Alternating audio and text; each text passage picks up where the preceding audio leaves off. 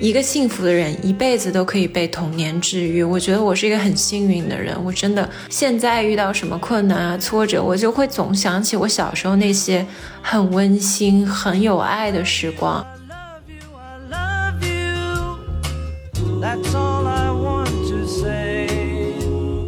所以说回来，其实感情也是一样的。你分的时候不管有多狗血，你在一起的时候高兴过就高兴过了，就够了，就不用想太多。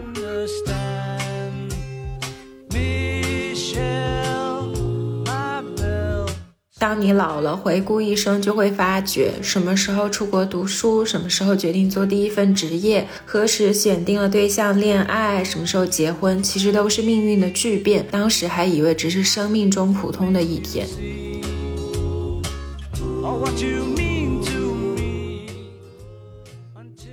大家好，我是杨子，我是小溪，我们是大俗小雅。大俗小雅是由生活在世界各地的打工人每周一起跨时差谈天说地。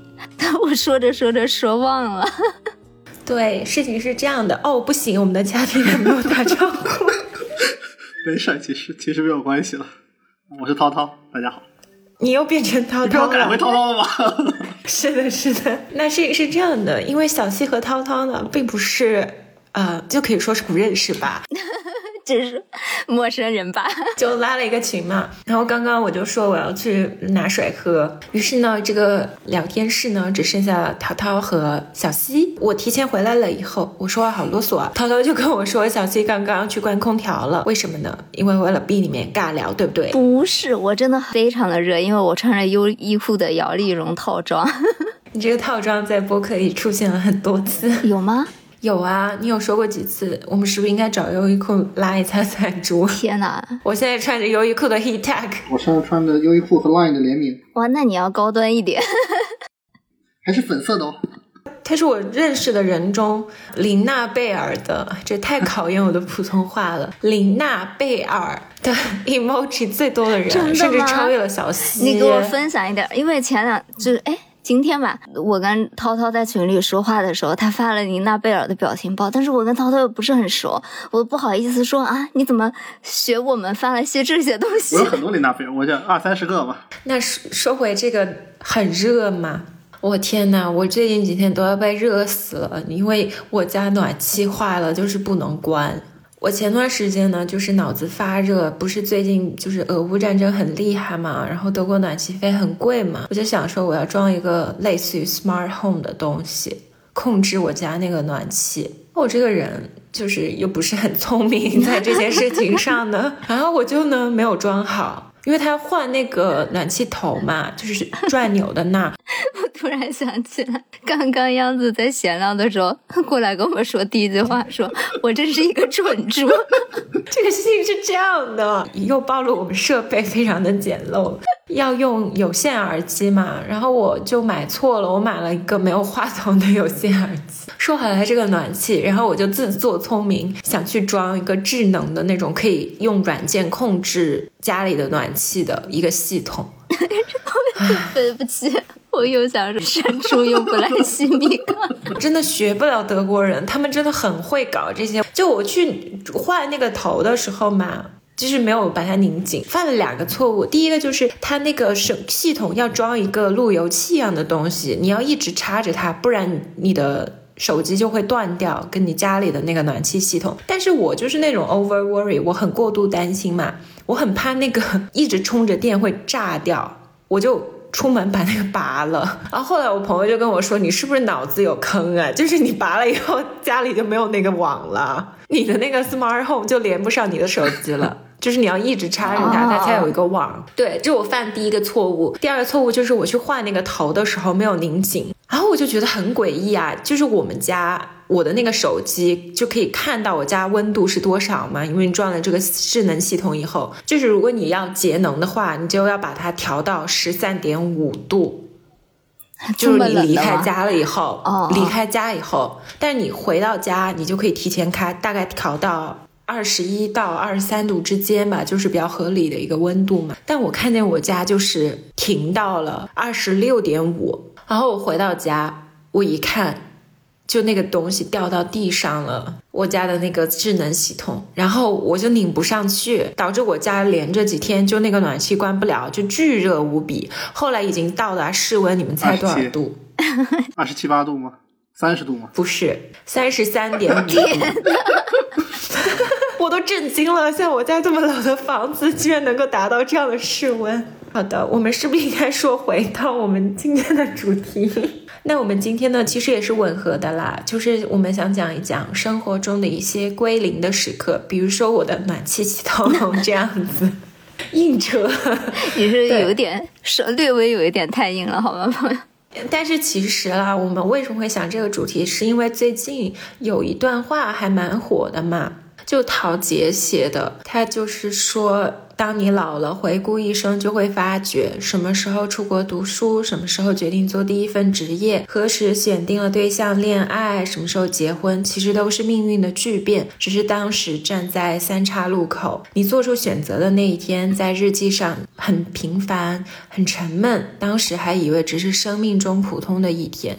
就是生活中有一些时刻，是其实觉得好像跟往常没有什么两样，但其实从那天开始，你的人生进入了一个新的篇章，完全从零步入下一个阶段了。所以我们就觉得可以两跟大家分享一下这些生活中的时刻吧。然后我们还特意请到了涛涛，为什么呢？因为大家都知道这个播客已经把小溪和我的人生故事 穷尽了。因为刷到这个选题的时候，小七还在说：“哎，你可以讲讲你搬了很多次家啊什么的那些故事呀。”我就想说。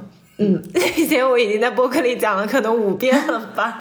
对，就是当时我们为啥看到这个选题呢？就是因为我我最近手机还蛮经常没有内存的，所以经常会要清那个微。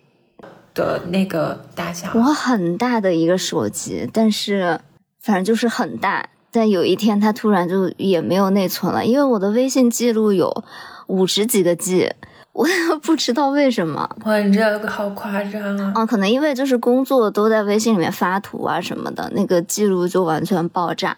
呃，所以我就经常会要清嘛，然后有的时候你没有来得及下载的东西，就会哎一不小心就发现就没了。所以后来我就想说，就最近比较沉迷于这种实体一点的东西。有在想用胶片相机去照一些东西嘛？然后之前在成都的时候，我和阿成就非常快乐的进行了一个路边摊巡游的一天，然后照了好多好多照片吧。然后结果过了两天，我收拾行李回上海的时候，发现，哎，我的那个相机上面怎么显示只照了一张，就感觉它回卷了。我又不敢把那个相机打开，因为打开那个胶卷不就曝光了吗？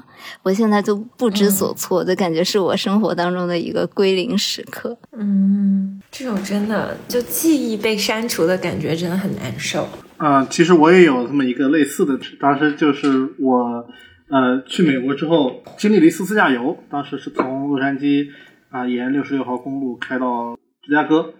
呃，我和小西不一样的是，呃，我也是因为当时我比较随意嘛，我是真真自驾游，就只有我自己一个人，然后我的照片什么的也都是用一个就全是一个人，全程一个人，你开到芝加哥有点远，全程没有。人跟你换吗？没有，就都是我一个人。对啊，而且最狠的是，我那个时候刚学完驾照，大概只有两个月啊，我就上路了，你也太厉害了！租了一个小车，然后当时选的是异地还车。当时我是嗯、呃去圣路易斯实习，然后正好就从现呃洛杉矶带着行李到圣路易斯，然后呃把车还了，然后又租了另外一辆车去芝加哥玩了三天，然后再回圣路易斯。我真的觉得涛涛是一个很猛的人，因为我记得当时我有段时间练车是涛涛帮我嘛，因为女生有时候会穿一些有点跟儿的鞋，好像驾照也都还没有 但我当时在洛杉矶是有驾照的嘛，啊。但当时虽然有驾照，但我开车不好嘛，所以涛涛就帮我练一下车。因为女生有时候会穿一些有跟儿的鞋，不是很方便。我现在想来真的很危险哎，还是新车就让我那么练，我就光脚开车，而且涛涛也没有管我。我现在回想，真的太危险了，而且开的那种，我们还开过那个马里布那个沿海海的开公路悬崖哎，开高速都是那个胆子是真的大。现在，嗯，我现在真的做不了这种事儿了。嗯，对，然后呃，我是自己一个人全程开车嘛，然后我拿记录啊什么的也是拿啊呃手机记录，除此之外，我会就是当时也没有想到用语音记录啊什么的，就在微信里面用那个呃发了一个发一个那种云条，然后记录一下那天的故事什么的。果然不出意外的是，当时回国了没几没多长时间，手机就坏了，然后就就什么都没了。但是好消息是照片还在啊，因为当时开了那个和对开了和网易云的云端，所以照片有备份，但是旅途中留下的故事，比如景点啊，然后感受啊那些就没有了啊。虽然虽虽然说还能看到当时的景色呀、发了一些朋友圈，呃等等的，但是旅途当时的故事啊，旅途当时的一些感受就不记得了。啊，所以也是一个我生生命中的归零时刻吧。你要是有一天回到美国，你再走到那些地方，你还会记起来的。我希望是这样吧，而且我希望下一次去就不要一个人去了。嗯，你你这是要在这征集一下的意思吗？博客征婚时我刻。我当时我当时就是这么想的，我当时想的就是说我自己先探个路啊，将来就不要一再一个人来了。我说了吧，在我们三个人里面，最少女的就是淘淘。没有错，没有错，我不反驳啊。是的，刚刚说到洛杉矶嘛，那我们其实都是在洛杉矶留学嘛，刚出国那会儿至少，嗯，那其实那个时候也算一个人生很重要的归零时刻吧，就是从一直在中国长大的小朋友变成了一个一个人在国外生活的大人。至于我和小溪的故事呢，都已经基本说完了。涛涛要不要跟我们分享一下你当时第一次去洛杉矶的一些感慨啊，或者小故事这样，？那个时候还是挺有意思的。呃，刚刚我们聊到陶杰的那句话嘛，说呃什么时候出国读书，其实当时是觉得沉闷而平凡的一天。其实当时我刚高中毕业想去出国留学的时候，我也没有意识到这是一个很大的一个归零时刻。那个时候满心都是欣喜，而且就像刚刚说的，我这个胆子比较大，心比较大。我当时印象很深刻，当时收拾行李也不什么都不懂，当时我是什么都带啊，这个本子啊。笔呀、甚至什么初中的 的初中，的同学纪念册啊，高中的同学纪念册啊，我都我都带上了。这你都带上，当时我不知道谁告诉我的，而且那个女女生嘛，她是在 Irvine，她已经生活了一段时间。她跟我家里人说，国外买不到卫生巾。什么真的，我第一次出国带了好多卫生巾。要代购一年份的卫生巾？我觉得我好蠢啊！明明就有卫生巾，而且他当时说的理由特别的充分。他说国外的人都用卫生棉条。其实我到现在也是这么以为的。对，再说回来，你还带了什么呢？而且当时我们特别傻，我们三个人可以带六个箱子，我们只带了四个箱子，然后两个箱子都超重，超重了。哇，你爸爸妈妈都陪你去了，第一对，次。当时是第一次去嘛，哇，好，幸福啊！就爸妈送送机，然后当时就感觉没有什么，你知道吧？当时也意识不到说啊，马上就要一个人在几万里以外了，这种感觉没有。然后当当时跟着爸爸欢欢乐乐的，然后交了八百刀的罚金嘛，当时是好心疼，八百刀可以买多少这是什？么大户人家？罚金，我惊天！呆了。当时交了一大笔罚金，然后然后都过都去了，然后呃，我爸妈还在那陪了我一个星期吧，然后他们就去玩去了。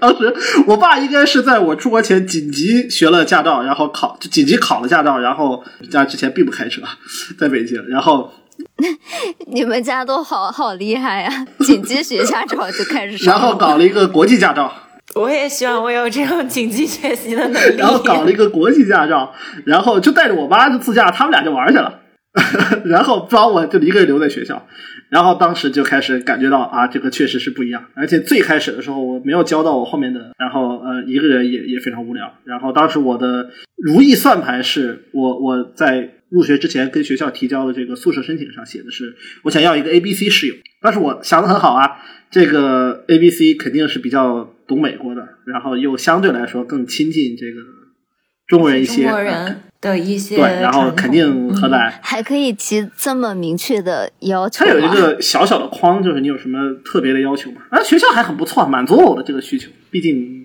几千块钱的住宿费嘛。哎，说到这个，我我发现了，你们有没有发现，我每次登机，我边上都坐的亚洲人，哎，基本上啊，就是如果那趟航班有一些亚洲人，他其实会根据你的姓氏啊什么的来给你分配边上的乘客。真的啊嗯那，还挺好的，因为我感觉亚裔应该没有那么挤。挤这个理由，很冷，天呐，你们刚刚的这一段对话，我不知道从哪里。很冷，很冷。呃，说回到我的那个室友，然后结果实在是万万没想到，我那个室友是一个纯社恐，就是极端社恐。因为社恐这个词是最近才那个大家比较用的比较多，那个时候我感觉不到。就是我跟他一个星期只有三句话可以说啊，分别是你回来了，你走了，我回家了，就这么三句话。然后 OK 哩，sorry，完全没有交流。我最近沉迷多邻国，怎么了？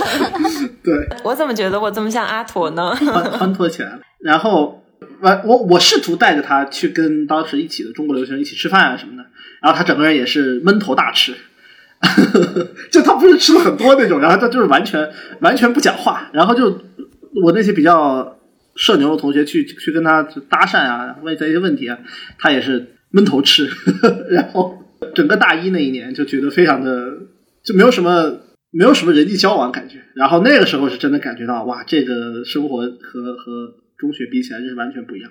哪怕我在中学里面不算是一个很我可以问一下，所以你那个室友他说中他不会讲，文吗？他父母都是纯纯正的纯正的从中国过去，他爸爸是上海人，他妈妈是北京人，就他们甚至用中文跟我说，希望我能多照顾他们的。我怀疑，我我我后来事后想，我觉得应该是说啊不要欺负他什么的。那我哪敢欺负他？我根本跟他没有什么共性，没有什么可以那什么的地方。然后到最后就变成了他是一个，但他有一点特别好，就他习惯特别好，他十一点钟就上床睡觉。然后我在图书馆待到凌晨两点多、三点，我们图书馆三点钟关门，待到凌晨两点多，我回去再休息，完全生活作息错开。咦，我怎么不知道你这么我不，我努不努力力学习我坦白，我去图书馆晚上都在看剧。为什么要在图书馆看剧啊？你为什么不在家里看呢？馆安静嘛，而且他当时一个人在，就是我为数不多的，就是我为什么会形成这样的习惯，就是他当时戴着个耳机，然后看 YouTube 视频，然后一边看一边乐，然后我实在是不想在这个环境下跟他一起看视频，你知道吗？啊，确实是有点对，他奇怪，就有点 quirky 吧，有这个就那个氛围会有点奇怪。特别特别如果他在那儿，然后你 站在对面看你自己的剧的话，氛围真的很尴尬，而且因天呐为宿舍里很小嘛，当时双人宿舍，这么想，我之前的室友会不会觉得我也是这样奇怪的人啊？我 是啊，坏了不。是，因为我想到我大一的时候，虽然我不是那种说完全不说话或者怎么样，但是我大一的时候，我吃饭的时候，有的时候会自己戴着耳机在 YouTube 上面看《康熙来了》。然后我的室友不是一个白人小姑娘嘛，哦，你室友还蛮好的。对啊，她可能就会看到我戴着耳机在在看一些她根本看不懂的东西，然后在那里笑。对呀、我之前跟你住的时候，每一次小 C 在那里画图呢，就会打开快本，然后就在那里，这样对，插入一下。但是其实我回老家的时候也是这样。我在呃我姥姥家的时候，大家就看春晚嘛，然后我合不来。那个时候我也我也变成了那个盯着视频呵呵笑的人。然后我姥姥甚至会问我妈说：“文涛是不是这小孩没是不问是题。神经病啊？是不是去国外读读书受了霸凌？然后神经病这个孩子。”然后我说不会。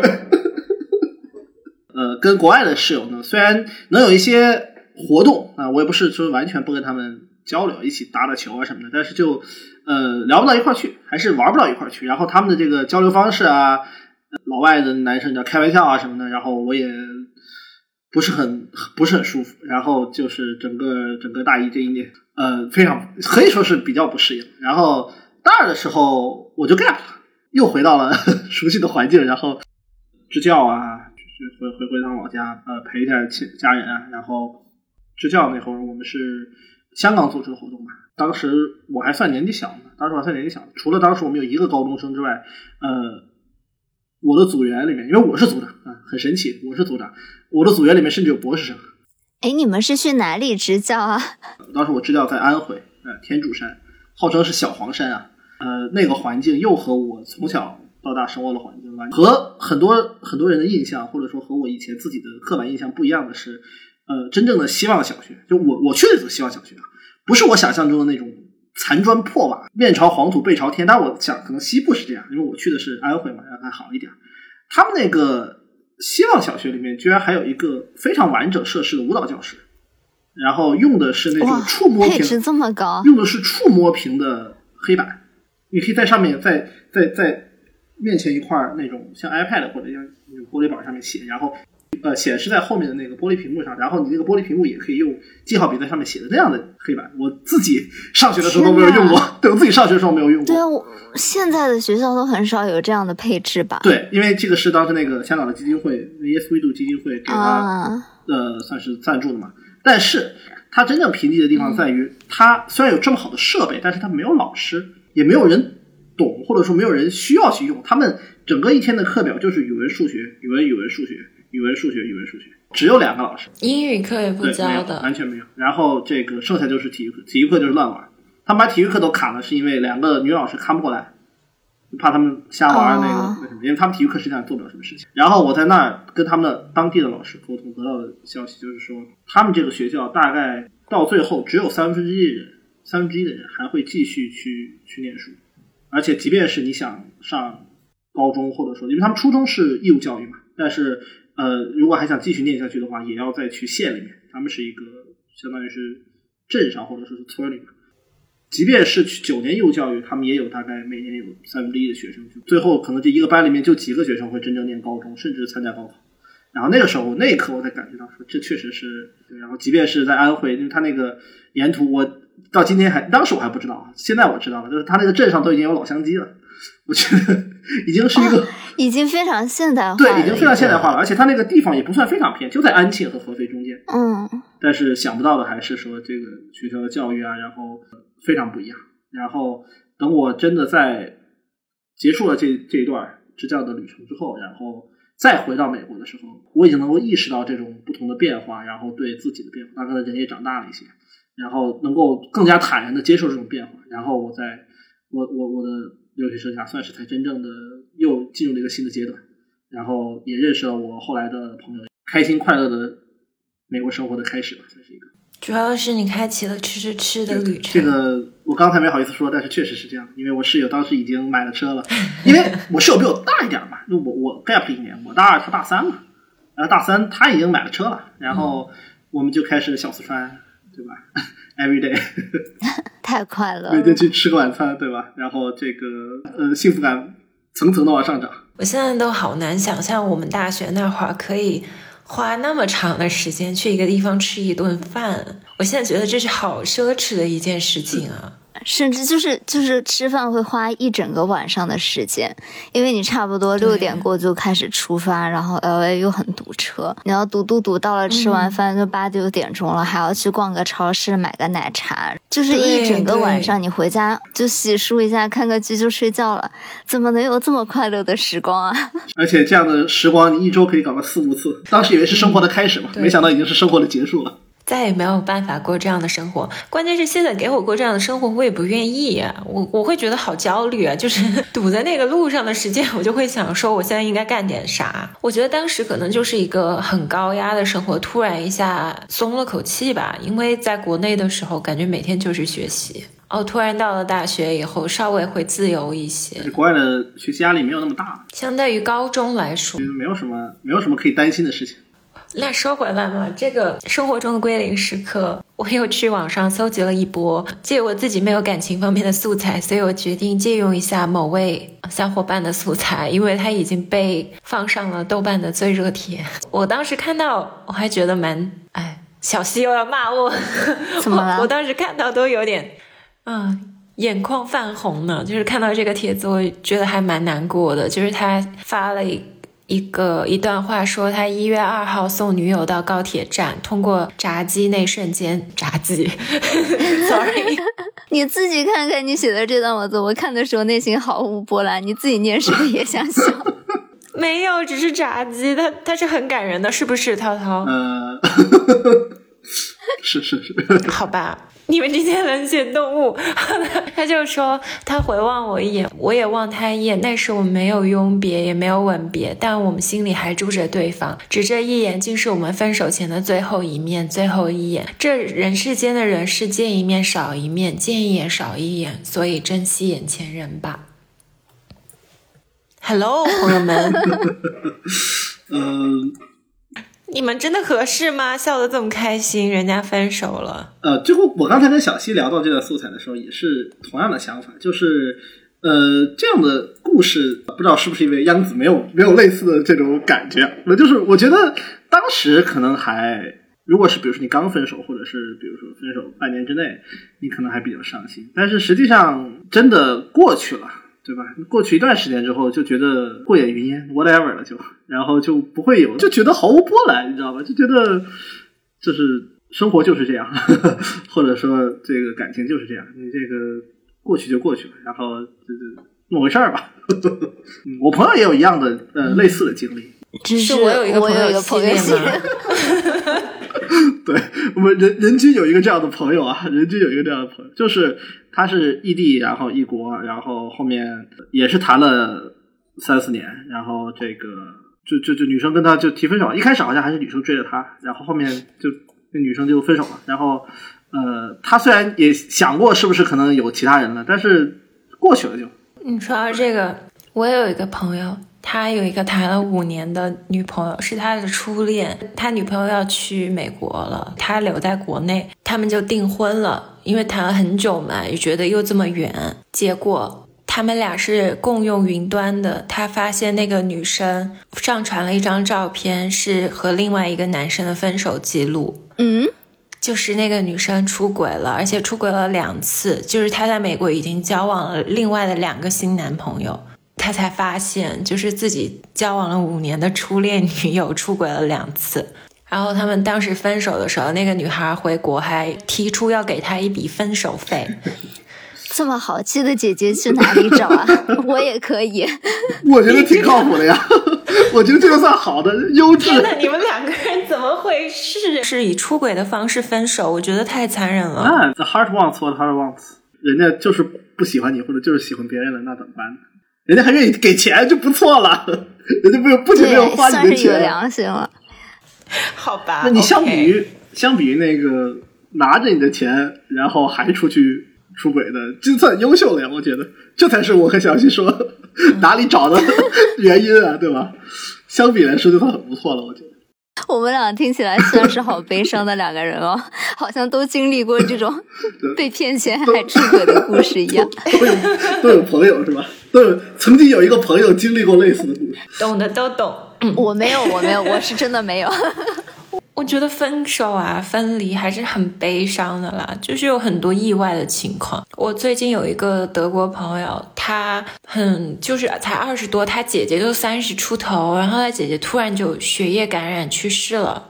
嗯，就是非常突然，你知道血液感染一个人可以在一周之内就马上就死了。而且他们家真的是一个很有创伤的家庭吧？就他那个姐姐嘛，在十八岁的时候就骑自行车被车撞了，养了很久才恢复，就所谓的恢复吧。但是经常就是容易中风，就可能跟他打视频电话打到一半就倒掉，倒在地上的那种。然后他姐姐就是复健啊什么，经历了很长的时间。好像平常来看是个正常人，但其实就是有很多这种隐患嘛。然后后来突然之间就血液感染，因为他出了这个车祸以后，他的身体就没有一个应激功能，就有很大损伤，就很像人得艾滋病最大的呃可怕之处不是因为。艾滋病本身啊，是在于人的免疫系统被彻底摧毁了嘛。嗯，然后他姐姐的情况就很相似，所以人一般在感染的时候会身体会做出一些保护机制，他姐姐就没有这个保护机制了，所以很快就去世了。对他爸爸妈妈真的就是毁灭性的打击。自始至终，他们家也不知道他姐姐为什么会血液感染。那个法医就提出，如果你们想查出真正的原因，应该做尸体解剖。但他爸爸妈妈都是那种非常虔诚的天主教徒嘛，哦，哦，就是不愿意自己的女儿在死了之后还要被人开肠破肚的，然后他们就拒绝了。那小溪，你是不是也经历了就是比较相似的事情？我记得你那天还特别难过跟我说。哦，就春节期间嘛，因为我之前其实很多年没有在国内哦，去年在国内过的春节，但是，嗯，其实我们公司放假时间比较长嘛，所以我就在家里待了快两周的时间。反正就是初六的早上嘛，那天我妈妈要带我去一趟医院，嗯，然后在去医院的路上，我妈妈还在说，好像家里面的所有亲戚都去二爷爷家团年了，因为看到他们大家都发二爷爷家的地址嘛，然后就大家都发在那里吃饭啊或者合照的一些照片。然后我妈妈还在说，哎，是不是我的二爷爷在请大家一起去他家团年啊？但是因为我早上不是去医院了嘛。我妈妈就跟我说：“那我们待会儿去完医院去问一下你爸爸，是不是我们也要过去？”然后后来我从医院回家了以后，嗯，我爸就过来找我们嘛。突然，我爸爸就在门口跟我说：“就是我二爷爷就去世了。”因为其实我们家是那种。都还蛮长寿的，家里的老人也都很健康，包括我的祖祖嘛，他都一百多岁了，现在都还在。嗯，所以我其实从小到大都没有经历过一个我认识很熟悉的长辈也好，或者身边的人也好去世这件事情，就这个可能是我第一次遇到这样的事情，而且就很突然，因为平时大家都还蛮健康的样子，然后后来我才知道，就是因为。其实那天凌晨的时候嘛，嗯，我二爷应该是新冠了，但是他还没有到来得及确诊。但是那天凌晨他就觉得有一口痰卡在嗓子里了，然后就没有喘过气来，就呜咽了一声。我的表娘他们也很很快，就家里附近也都是住的医生啊什么的，很快就敲门让隔壁邻居的急诊医生过来急诊，然后幺二零也来了，但是就是完全没有办法。完全来不及了。然后老人是因为走得很快嘛，也没有任何痛苦，但是就当时很突然、很马上的就就去世了。老人真的是一瞬间。我爷爷当时也是，就是他之前有一些感冒啊、发烧，然后已经全部缓过来了，整个人状态也非常好。结果有一天中午，我刚做完中饭，我家里人突然就跟我说，我爷爷走了，就非常突然。因为前几天我还在跟他视频，他整个人感觉完全恢复了，就一瞬间。而且他是吃橘子的时候，所以我那时候也说嘛，我就看不了橘子，有段时间就是吃到一半，突然就手一搭就没了，人就没了。啊，所以你爷爷之前也没有什么基础病啊什么的吗？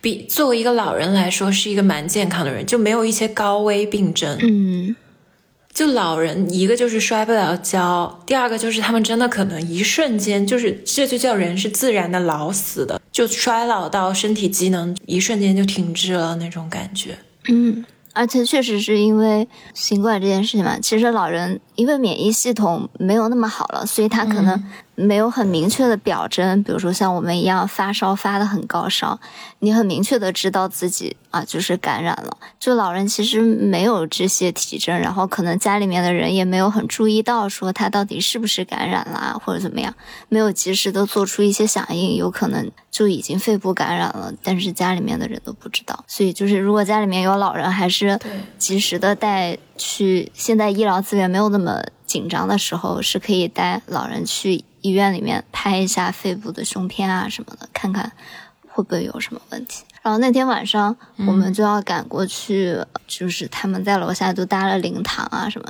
其实确实是我第一次见到这样的场面，我以前也从来没有去过灵堂，就可能以前小区楼下会有邻居啊什么的搭，我都很害怕。就我就会觉得这是一个我从来没有面对过的事情，我也觉得很害怕。对，就是我没有经历过的事情嘛。比如说他们在后门搭，我都会从前门走，就是避开这样的事情。我本来去的路上我是很忐忑的，我觉得我好像从来不知道要怎么做这件事情。但其实当时去了以后吧，因为会挂一张他的照片嘛，那张照片里面他还挺开心的。然后我就突然想到之前。很多年前了，一二年的时候，汶川地震的时候，就是因为成都受影响还蛮大的嘛，然后就大家都有一种那种世界末日的感觉。那个时候，我爸爸妈妈就决定说，把小孩和老人都送走。因为那个时候余震不断，就你不知道下一波会不会来的更大。但是像我爸爸妈妈他们还要上班啊，或者有分配的值班的任务，他们走不了，他们就当时就决定送我们家老人和小孩走嘛。然后那个时候我们就是去的二爷爷家，因为二爷爷他们一家那个时候在广州，就离成都是比较远，不会受到什么影响。然后在那里其实度过了很开心的一段时光，因为那个时候我本来是上初。中了吧，又在寄宿学校，每天学习都还挺紧张的。但那段时间真的就是已经完全没有人管你有没有在学习，要不要做作业，就是就在家里面无忧无虑的玩。然后他还带我们去什么长隆动物园啊，什么就是你突然在学期中间，然后那个时候还快要考期末啊什么的，那一整个月都不用上学，就觉得非常的快乐，然后一直跟他们生活在一起。然后那那个时候我就觉得好像在那个灵堂里面，我也没有那种很害怕的心情，就是嗯，虽然他去世了吧，但是也是一个没有痛苦的去世，这样也还挺也没有那么 令人难过。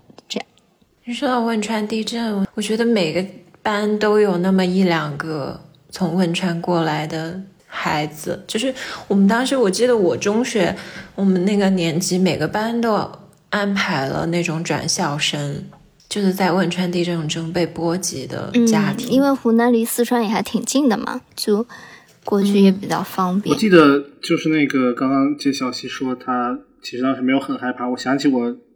之前看的一段话，因为我小时候是我六岁的时候，我太爷爷去世嘛，然后我是当时也是，我们当时的习惯是，他就一根杆儿，然后拎着那个下面接的是棺材，然后那个杆儿上面要坐一个小孩儿，我就是那个小孩儿，然后当时拍照什么的时候，我那时候一点也不怕，然后我回想这件事情，然后想起我前两天看了一段话，就很有很有道理，就是他们生前就是非常爱你的爱人啊，或者怎么样的，那他们去了之后。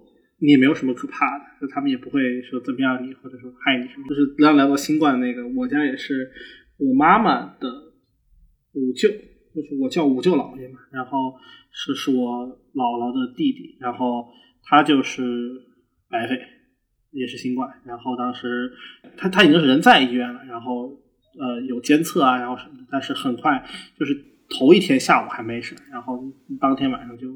人就走了，然后也是走了很快。听众啊，家里有老人的也是要更密集，或者说更不要想着说没事儿就就就更多的去给他做一些检测啊，然后血氧啊。我有时候回想，就我爷爷走的这件事，我真的让我很伤心。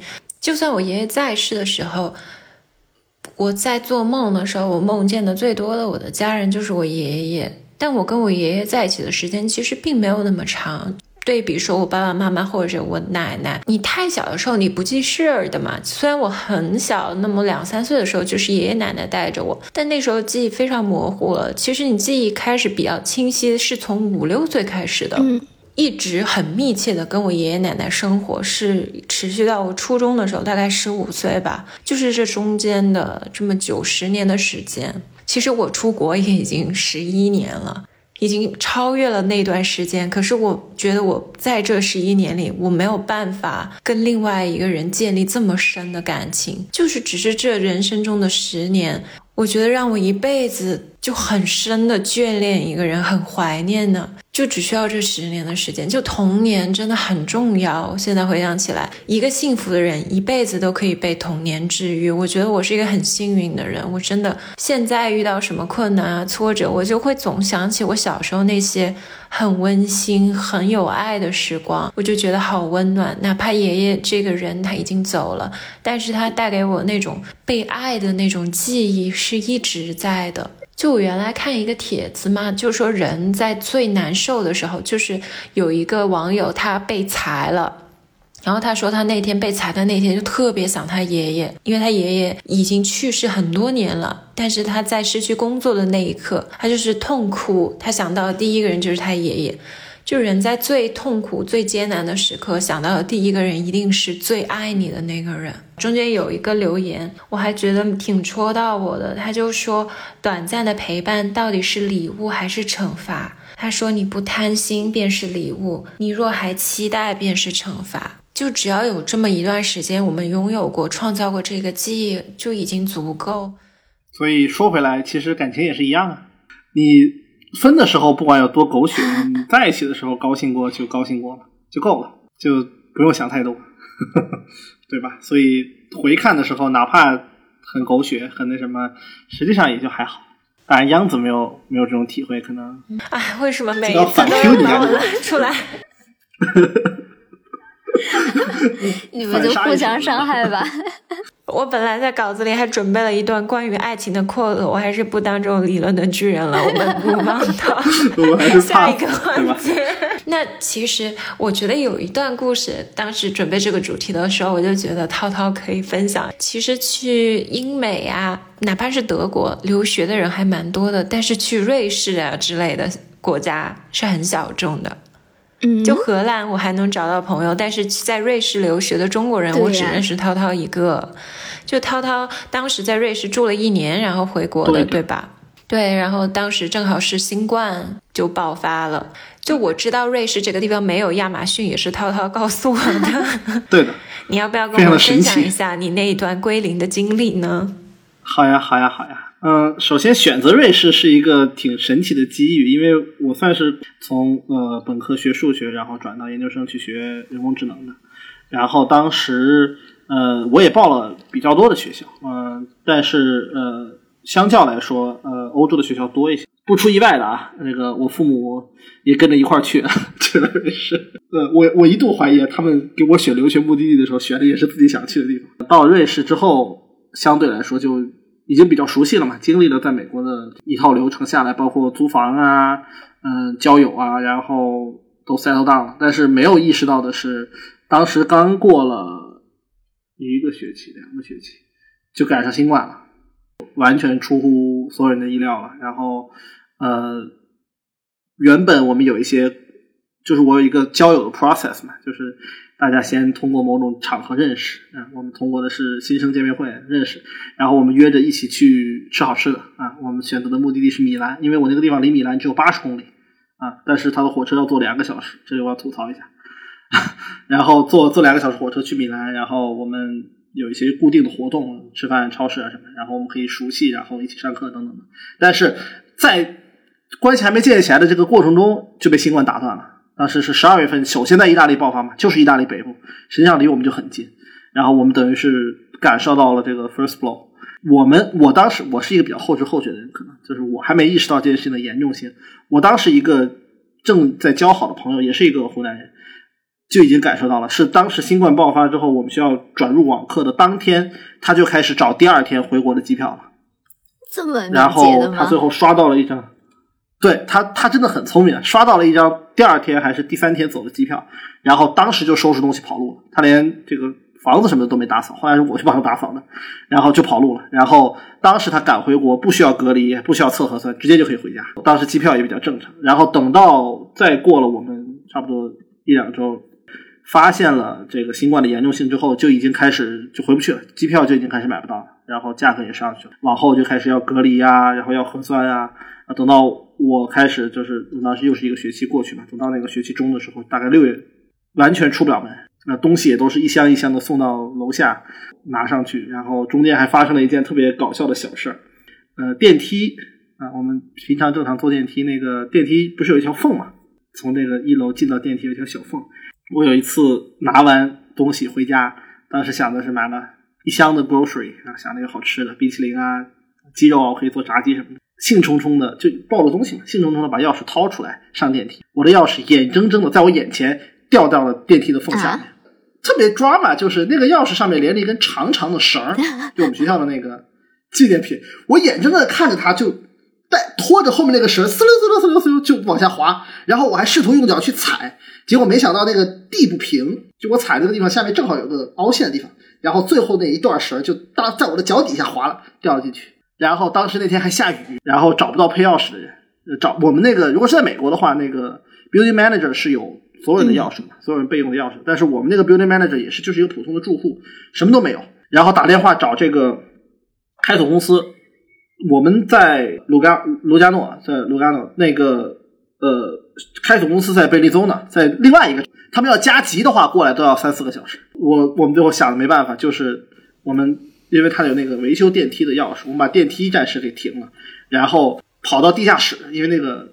钥匙一路掉到那个地下的坑里面去了，然后跑到地下室找了一根铁丝，找了一根类似于木棍，但是那种塑料的那种棍子，然后接在一头，硬生生把钥匙从坑里面捞了出来，感觉自己像特工一样。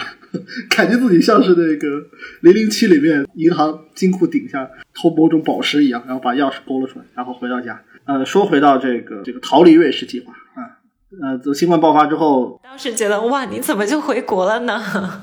对，当时是呃一个人憋着，实在是太难受了，就有点回到我当时前面讲的大一的那种日子，就完全没有交流。然后因为你那个区还在意大利区嘛，你就完全没有办法很自如的沟通。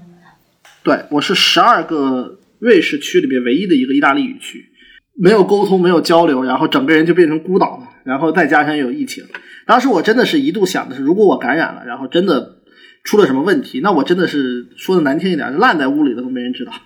机会的窗口就是当时呃新冠爆发的二零年六月份嘛，然后呃夏天到了，然后这个呃疫情就开始消磨了一段，算是比较沉寂了。感觉这段时间确实是，就是我们也上过播客的一个嘉宾嘛，阿成，他也是差不多抓住了这个机会窗口回去的，因为那一段算是对国内外都还蛮平静的一段时间。对，大家当时一度以为这个新冠就这样了，就 可能冬冬天还会再来，但是不会更严重。因为那时候控制的很好，确实对比也很鲜明，因为那时候国外一团糟嘛。然后想着说，呃，正好也暑假，赶紧赶紧该回去回去吧。然后就制定了一个逃离计划。这个当时是买了几个地方的机票，其实同时买了。然后当时看看哪个能能出票，然后把其他的再退掉。然后当时是选了斯德哥尔摩，然后维也纳，然后也在买瑞士本地的苏黎世的。结果最后是，呃，斯德哥尔摩的出票了，但是要再过三周。隔了几天，隔了两天大概，然后维也纳那个地方也出票了，因为当时有一个政策，就是呃回国要自我签到，嗯，连签十四天嘛，回国那个哦要在大使馆的那个一个公众号上面给他签到。当时我还断了一下，然后差一点时间不够。当时后来说是没关系，你只要呃上飞机的当天差不多就没问题，甚至说你只差个一两天好像也也还可以。最后选的是维也纳，但是奥地利我也没去过，然后也不可能再坐飞机嘛。我那个是一个小城，我选的是坐火车，而且还算是饶有兴致吧，选了一个熬夜的八个小时的火车，从苏黎世坐到。我收拾好了东西，然后先坐到苏黎世，然后换乘，然后当时是八个钟头熬夜，第一次在国外啊坐过夜的火车。然后但你不会觉得很害怕呃吗？我觉得还好，我呃，它有那种可以就是半躺的那种舱，我甚至都没有选那个舱，我就选了一个座舱，啊，就是要因为我当时也挺想看着。看这个是，也不用一直醒着，我是什么时候都可以睡着。哦，但是你带着很多行 李啊什么的，坐这么久火车也不太方便。我带了两个箱子，当时确实不太方便，是我当时本来中途有一个边境小城，想下去吃个饭，呃，我都找不到可以存箱子的地方。就我箱子实在太大了，我不可能拖着三个箱子去吃饭。然后最后你当时头发都没剪吧？我记得你头发什么都很长了。是的，我啥都没有啊，我甚至手上手头都没有欧元，哦，对，你是我没有欧元跑到奥地利，对，没有钱，在家里反正吃的饱饱的出了门吧。然后 当天本来想吃个晚饭都没时间。到了维也纳的第一件事情就是先去拖着三个箱子，先去车站对面的奥地利银行换钱啊、我现在还有当时换的，因为他那个换的是那个像那个小纸筒一样，然后一堆硬币，然后我拿着硬币去车站里面存了箱子，就去找就去找早饭了。当时是六点多钟到的，呃，维也纳，然后这个去找早饭吃。然后我当时还看了，啊，本来想吃午餐的但是午餐没有人开门，没事，我们录完就可以去吃。开门就想吃午饭，没开门，找了一个 breakfast cafe，恭喜来吃了两。吃了两份全餐，我一个人吃了两份全餐。呃，吃的一个全餐是那种拆开的三明治，然后另外一个是那个本尼迪克的蛋，啊，然后吃了个大哦，好，想吃。我已经逐渐 饿然后了，然后你才逐渐然后就吗去从开始就饿。我刚刚已经在偷吃葡然后去逛了。一下，哦，对哦，嗯，羡对的慕没有吃的，我现在手边。哦，我可以去吃个小熊糖。嗯，早上到，我算的是早上到维也纳，然后是下午一点的机票，然后我还可以在奥地利街头逛一逛。然后当时去看了呃奥地利的皇宫，去看了茜茜公主的墓，去了莫扎特咖啡，然后还去了那个很有名的，他们我不太记得这个名字是萨赫蛋糕还是萨哈蛋糕，就是一种非常腻的双重巧克力蛋糕。那你真的还心蛮大的哎，因为那个，因为我那段时间回国嘛，我就会觉得我都很害怕出去任何地方，我害怕我感染了以后上不了飞机。不，心大的不只是这一点，你知道最可怕的是什么吗？为了吃存在什么心大，命都可以搭。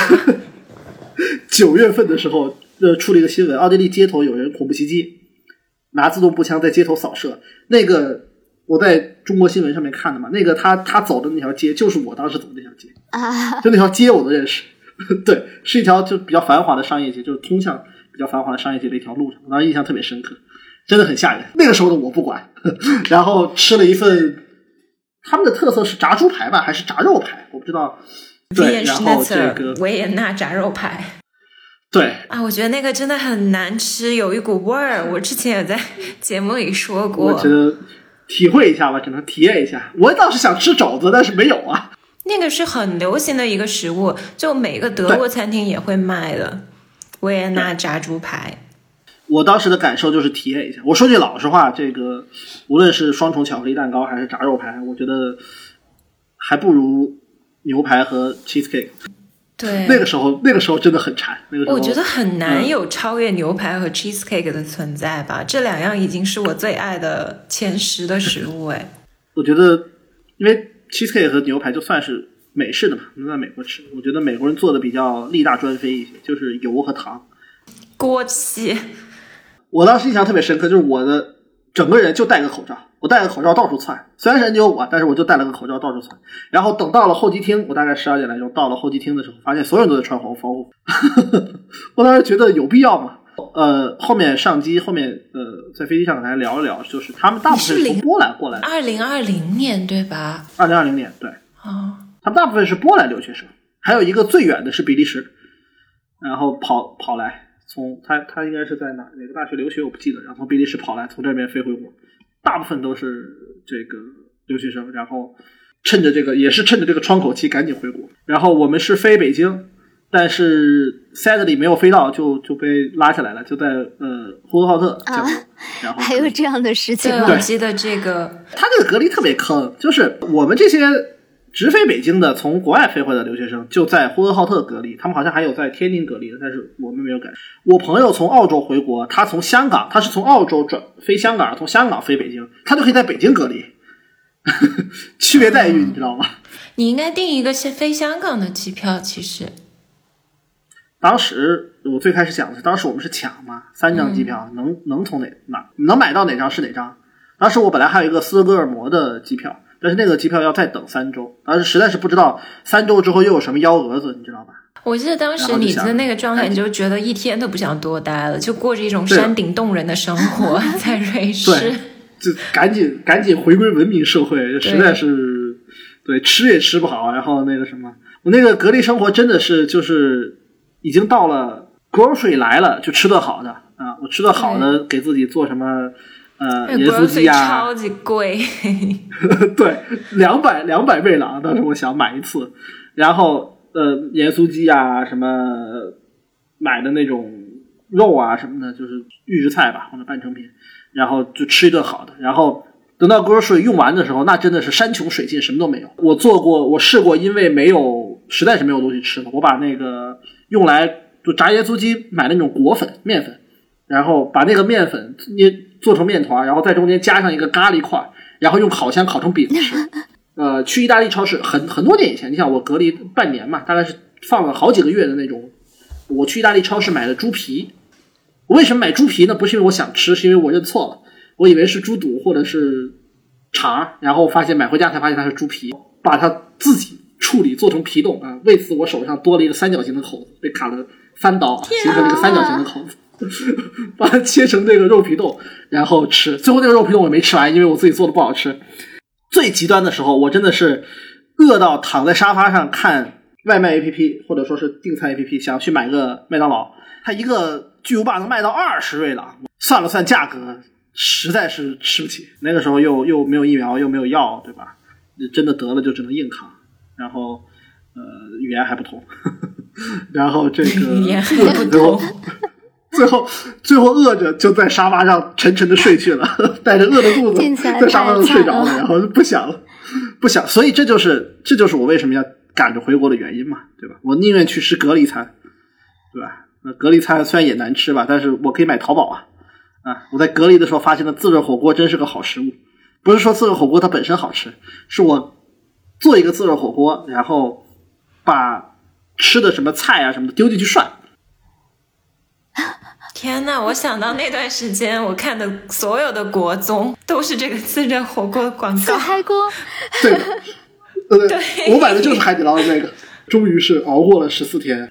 那生活中真的是有很多归零的时刻了，就像我这一次去伦敦，我还蛮感慨的，我就见一个很厉害的策展人嘛。